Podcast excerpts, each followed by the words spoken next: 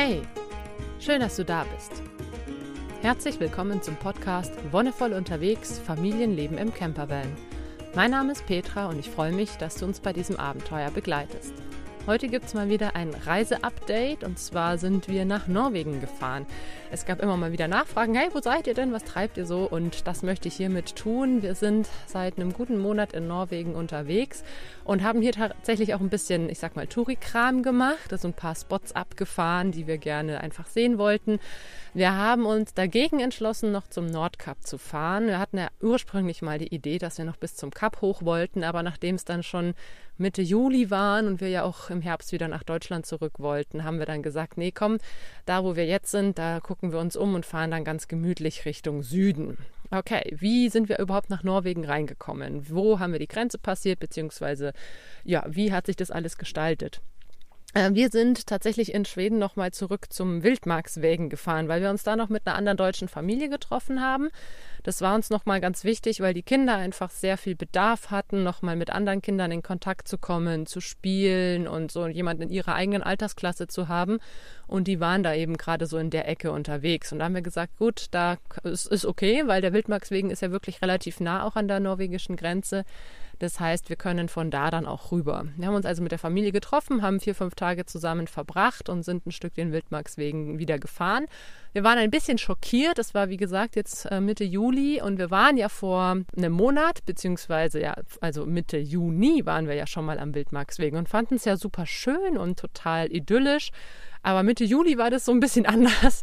Da war das sehr überlaufen tatsächlich. Also wir haben da mit ein paar schwedischen Touristen gesprochen, die meinten, dass es tatsächlich wohl gerade in Schweden auch so das Ding ist, da hinzufahren. Gerade jetzt, wo Corona-Empfehlungen auch besagen, dass man im eigenen Land bleiben soll. Auch dem geschuldet, dass Schweden nicht wirklich ja, beliebt ist bei den anderen Ländern. Also alle Schwedinnen und Schweden, die raus wollen, ähm, haben auch Probleme, weil sie in einem Land sind, das relativ hohe Fallzahlen hat, weil sie einfach viel testen und teilweise gar nicht ausreisen dürfen. Also zwischen Dänemark, Norwegen und Finnland gab es ja schon länger eine Reisefreiheit. Schweden war da immer so ein bisschen raus. Das heißt, viele von den ja, schwedischen Touristen blieben auch im eigenen Land und sind dann zum Wildmarkswegen gefahren. Und es war ultra voll. Es war wirklich richtig krass viel los. Also an Plätzen, wo wir das erste Mal alleine standen oder mit maximal einem anderen Auto, waren halt irgendwie zehn andere. Das war echt krass. Und ja, deswegen mm, waren wir dann da zwar noch ein paar Tage, haben nochmal andere Stellen gesehen, ähm, als das letzte Mal, als wir da waren, was nochmal ganz cool war, haben nochmal andere Sachen angeguckt, nochmal ein bisschen mehr Zeit einfach auch gehabt, ein paar Wanderungen gemacht, was schön war. Und dann sind wir vom Wildmarkswegen rüber ähm, bei, beim Tunchö, sind wir dann über die Grenze. Und das war mit einem Mal, also die Grenze ist ja eigentlich nur eine gedachte Linie, aber es war schon ziemlich abgefahren, dass halt wirklich über der Grenze, sobald wir in Norwegen waren, das Land irgendwie wilder, schroffer wurde. Wir sind erstmal wirklich durch die Berge, krasse Berge hoch und runter gefahren, sind auch wieder über die Schneegrenze gekommen, über die Baumgrenze gleich am Anfang. Es war so, wow, okay, krass und du biegst irgendwie um die nächste Ecke und hast die mega Aussicht. Also das fanden wir sehr beeindruckend, dass das Gebirge wirklich viel weitläufiger irgendwie äh, war. Also es hat, haben sich super schöne Aussichten ergeben. Und es gab auch viel tiefere Täler für uns jetzt, also einfach von dem, was wir jetzt aus Schweden gesehen hatten. Und es war schon sehr erstaunlich, dass es wirklich so krass unterschiedlich ist, äh, als wir über die Grenze gefahren sind. Und dann sind wir erst noch mal ein kleines Stück nach Norden hoch, nach Brönnesund und das war eigentlich total cool, weil wir dann, wir haben eben beschlossen, am Meer, möglichst am Meer zu bleiben, beziehungsweise an den Fjorden entlang zu fahren, einfach um das Mückenproblem zu ja, übergehen. Am Meer gibt es keine Mücken, das ist ganz geil. Ja, da haben wir ein paar wunderschöne Stellen gefunden, also in den Fjorden, teilweise wunderschöne Sta Sandstrände, aber auch, ich finde Fjorde an sich einfach geil, irgendwie Berge und Meer direkt nebeneinander, teilweise auch richtig schöne Felsen zum Klettern klettern. Und ja, von Brønnøysund sind wir dann ein Stück lang den Küstwellen, das ist so eine ja, Art touristische Route, sind wir runtergefahren über Namsos, wo wir ähm, auch echt nochmal schöne Stellen zum Übernachten gefunden hatten, bis runter Richtung Trondheim. Wir sind aber nicht über Steinkir gefahren, was der eigentliche Weg wäre, sondern wir haben den Trondheim, so, den Trondheim-Fjord umfahren und sind dann mit der Fähre rüber. Und es war total schön. Also das, was wir da so in diesem mittleren Teil von Norwegen gesehen und erlebt haben, war, war total faszinierend. Wie gesagt, einerseits eine viel schroffere Natur, viel wilder. Andererseits aber auch viel, in, also in unserem Gefühl her, viel dichter besiedelt als teilweise die schwedische Seite. Es gab fast überall, egal wie abgelegen es war und wie klein die Straße war, gab es noch irgendwelche Höfe oder Farmen, auch wenn es nur kleine waren. Immer gab es irgendwo irgendwelche Häuser. Teilweise war es dann auch schwierig, einen Platz zu finden, wo man wirklich außerhalb von der Sichtweite eines Hauses war.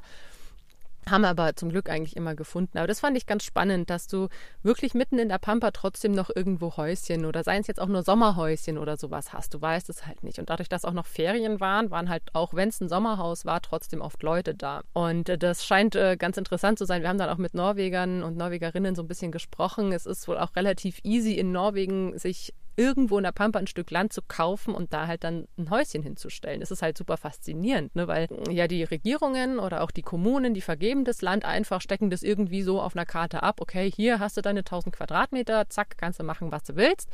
Und dann werden da halt kleine Häuschen gebaut, die man vielleicht überhaupt nicht sieht, wenn sie ganz krass im Wald versteckt sind, aber oft halt durch irgendwie eine Zufahrtsstraße natürlich erschlossen werden müssen.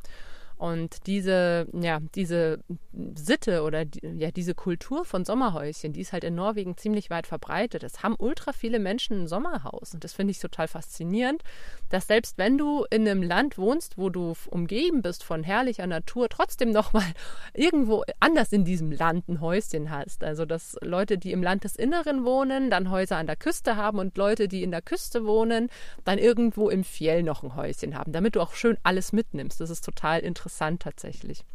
In Norwegen gibt es ja auch das Jedermannsrecht, das Allemannsräten, was besagt, dass man die Natur genießen kann, solange man sie eben unbeschädigt lässt.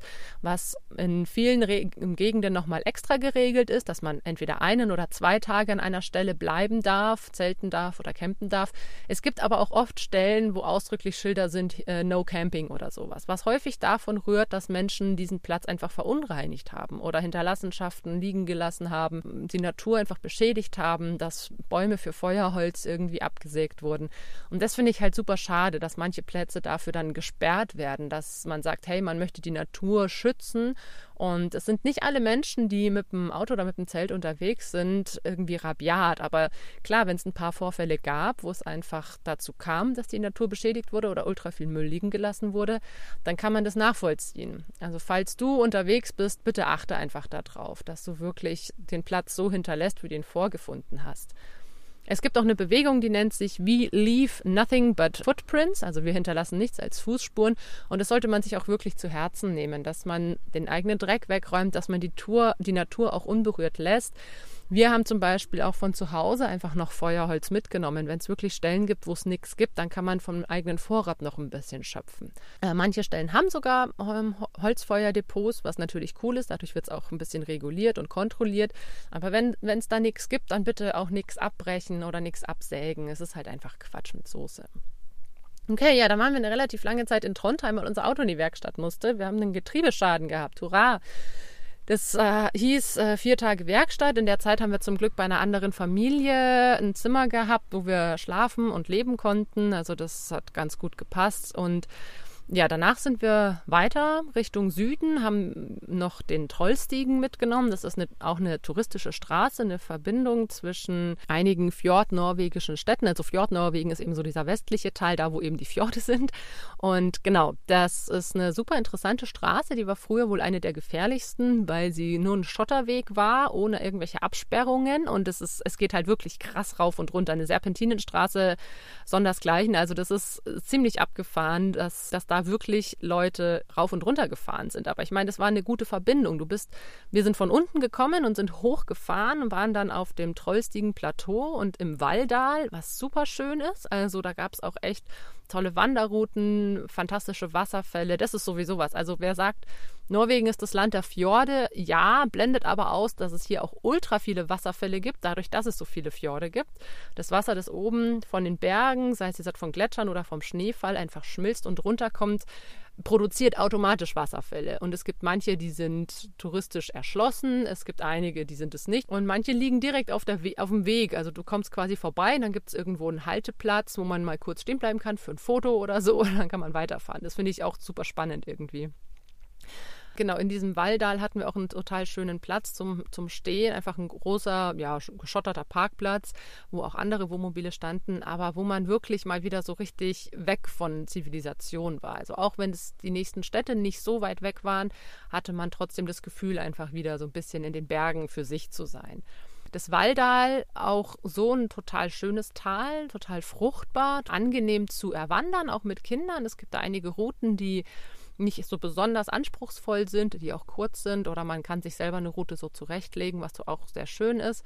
Und vom Waldal sind wir dann weiter nach Geiranger gefahren. Es ist ein UNESCO-Weltkulturerbe, der Geiranger Fjord, was ein bisschen dazu führt, dass da auch ultra viele Touris unterwegs sind. Er ist schön, ja, also es ist, sind echt hohe Berge rundherum und auch viele Wasserfälle, aber es ist jetzt nicht, wo ich sage, boah, das ist der beste, schönste Fjord, den ich jetzt auf der Reise gesehen habe. Das könnte ich jetzt nicht so sagen. Es ist schon schon schöner, klar. Es, die Wasserfälle rundherum sind auch schön und es gibt auch hier viele Wanderwege, aber es ist jetzt, warum jetzt ausgerechnet das ein UNESCO-Weltnaturerbe ist, ist mir ein bisschen schleierhaft. Vor allem führt halt sowas immer dazu, dass noch mehr Touris angezogen werden. Ne? Wenn man irgendwas deklariert, hey, hier ist es besonders schön, kommt vorbei, dann kommen halt auch echt viele vorbei. Bei uns lag es tatsächlich auch mit so ein bisschen auf dem Weg. Also wir haben halt die Route nicht bewusst wegen am Geiranger Fjord so gewählt, aber wir sind halt vorbeigekommen, ja, und dann schaut man sich natürlich an. Und ja, kann ich es empfehlen oder nicht? Wenn du da bist, klar, fahr vorbei, aber du musst es meines Erachtens nicht unbedingt machen und nicht die Route so planen, dass du unbedingt dran vorbeikommst, weil es echt viele andere schöne Fjorde gibt. Danach ging es weiter Richtung Süden immer Richtung Süden. Wir hatten zwischendurch einige Probleme mit dem Auto. Nicht nur, also dass das Getriebe okay war, hat irgendwie dann das, äh, wir wissen es nicht genau, was es ist. Irgendwie der, die Anlassfunktion, wir konnten das Auto nicht mehr starten. Es hat dazu geführt, dass wir noch zweimal in der Werkstatt waren auf unserem Weg Richtung Süden. Und das war alles ein bisschen anstrengend, ein bisschen nervezerrend, aufreibend. Wir haben unsere Reise tatsächlich deswegen auch ein bisschen abgekürzt. Also wir sind weiter Richtung Süden, wollten eigentlich noch zu, oder wir haben auf jeden Fall, das haben wir noch gemacht, den Jostedalsbreen besucht. Das ist ähm, noch einer der größten Gletscher in Europa oder der größte Festlandgletscher. Und da gibt es so ein paar Gletscherzungen, die man ganz gut erwandern kann. Wir waren im Birkstal, das war super schön auf einem Campingplatz, den einzigen Campingplatz, den wir tatsächlich in Norwegen angefahren haben. Aber der Campingplatz war auch echt wunderschön, total naturbelassen, in Stufen angelegt und alles, was man brauchte, war da. Es war klein, familiär, es war ruhig, was auch sehr schön war. Abgesehen von den zwei echt lauten Wasserfällen, die da ähm, ins Tal runtergerauscht sind aber kein Verkehrslärm oder kein Menschenlärm in Anführungszeichen. Und genau, in diesem Birkstal haben wir dann notgedrungen auch nochmal drei Tage verbracht, weil da das Auto einfach gar nicht mehr angesprungen ist. Und danach sind wir weiter Richtung Odda. Also Odda ist ein größerer Ort am Hardanger Fjord und wir wollten eigentlich noch den ähm, Steindalsfossen, auch ein größerer Wasserfall, wollten wir noch besuchen weil das für die Kinder ganz cool war. Es ist einer, den man gut erwandern kann und man kann unter dem Wasserfall durchlaufen. Und die Kinder fanden das irgendwie eine spannende Sache. Haben wir dann aber tatsächlich nicht gemacht, weil wir gesagt haben, wir wollen dann auf schnellstem Wege Richtung Langesund zum Fährhafen, weil wir einfach nicht wissen, was mit dem Auto passiert. Ja, wir hatten dann tatsächlich auch äh, einmal die Situation, nachdem das Auto gar nicht mehr angesprungen ist, also nicht mit Startgas, nicht mit Überbrücken, gar nichts ging, haben wir uns abschleppen lassen müssen. Yay, 80 Kilometer, aber über eine unglaublich schöne Straße. Also es ging auch noch mal hoch auf einen Pass vom Fjord, sprich 0 Meter bis hoch auf über 1000 nochmal ins baumfreie und schneebedeckte Fjell hinein und eine wunderbare Fahrt, also total abgefahren. Das haben wir halt oben, wir sind oben auf dem Abschleppwagen drauf gewesen und die Kinder fanden es natürlich super aufregend. Ich bin auch noch nie so in der Art abgeschleppt worden, deswegen war es für mich auch ein bisschen aufregend.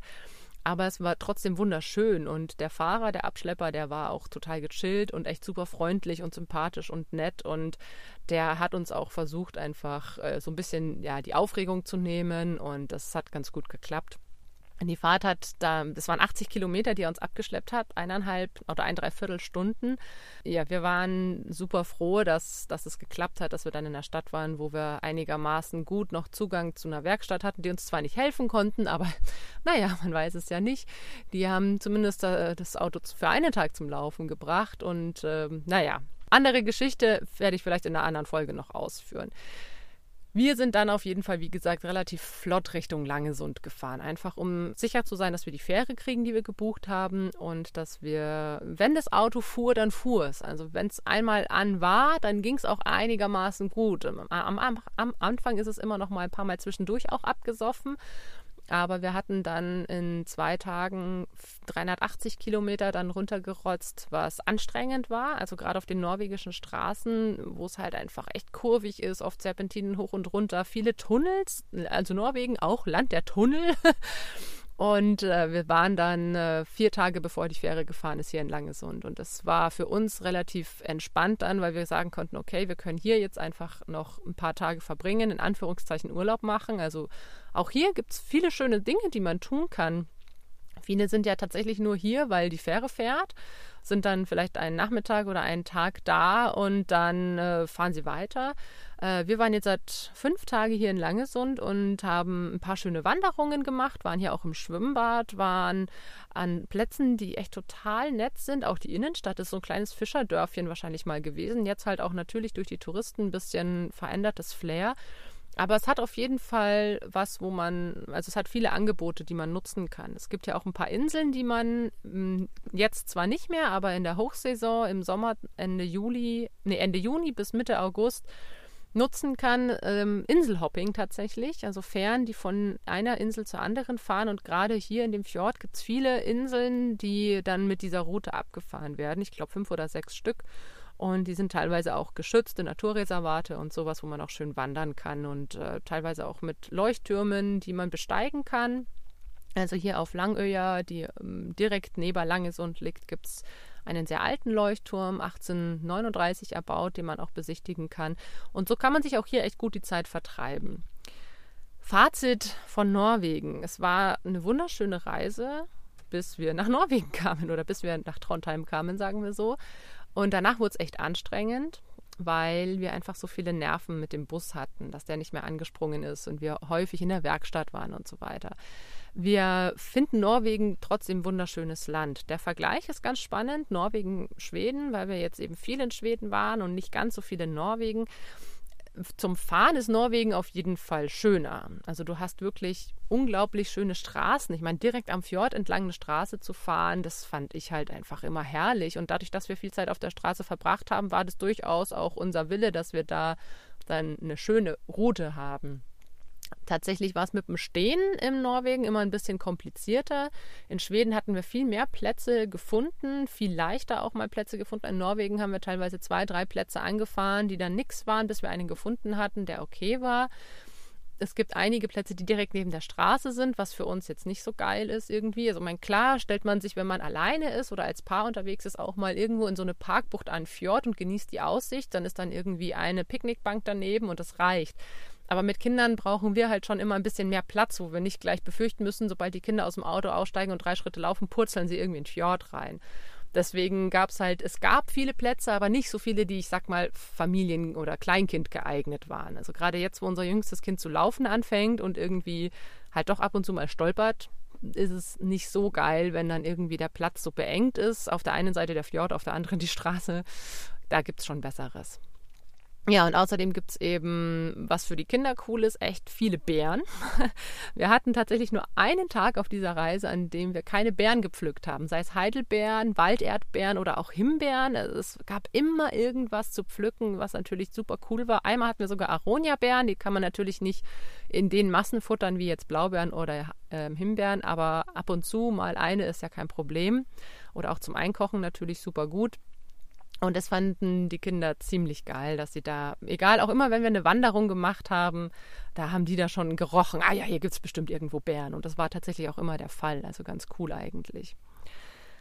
Letztendlich äh, ist, wie gesagt, unsere Norwegen-Erfahrung so ein bisschen mm, ja, zwiegespalten, dadurch, dass es uns auch so viele Nerven gekostet hat. Aber dazu erzähle ich gerne mal in einer anderen Folge, auch so Road Help in, im Ausland und Ich muss sagen, mir hat es trotzdem Spaß gemacht. Also es gab trotzdem echt viele schöne Erlebnisse und auch die Herausforderungen, die uns in Norwegen gestellt wurden, haben dazu beigetragen, dass wir noch ein bisschen mehr zusammengewachsen sind als Familie, dass wir zusammen diese Schwierigkeiten überwunden haben. Das hat uns geholfen. Also es war am Anfang natürlich echt nervenaufreibend, aber jetzt können wir einigermaßen drüber lachen. Noch nicht ganz, aber einigermaßen. Und dass wir jetzt nochmal fünf Tage oder viereinhalb Tage hier in Langesund hatten, die wir wirklich entspannen konnten, wo wir nicht gefahren sind, wo wir einfach auf den Spielplatz gehen konnten, wenn wir Lust hatten oder am Meer ein bisschen planschen, was auch immer. Das hat echt gut getan. Und damit war es das für heute. Danke, dass du dabei warst. Vielen Dank fürs Zuhören und wie immer, wenn dir die Folge gefallen hat, dann lass gerne einen Kommentar oder eine Bewertung da oder sag's auch gerne weiter. Wir hören uns dann bald wieder. Ich weiß nicht, wie regelmäßig es klappt, weil unser Internet nicht mehr funktioniert. Ähm, und jetzt hoffe ich natürlich, dass ich, wenn wir in Dänemark sind, wieder einigermaßen guten Zugang habe. Aber schau einfach ab und zu rein und dann merkst du schon, wann die nächste Folge kommt. Bis dahin wünsche ich dir alles, alles Gute, bon voyage und noch einen wonnevollen Tag.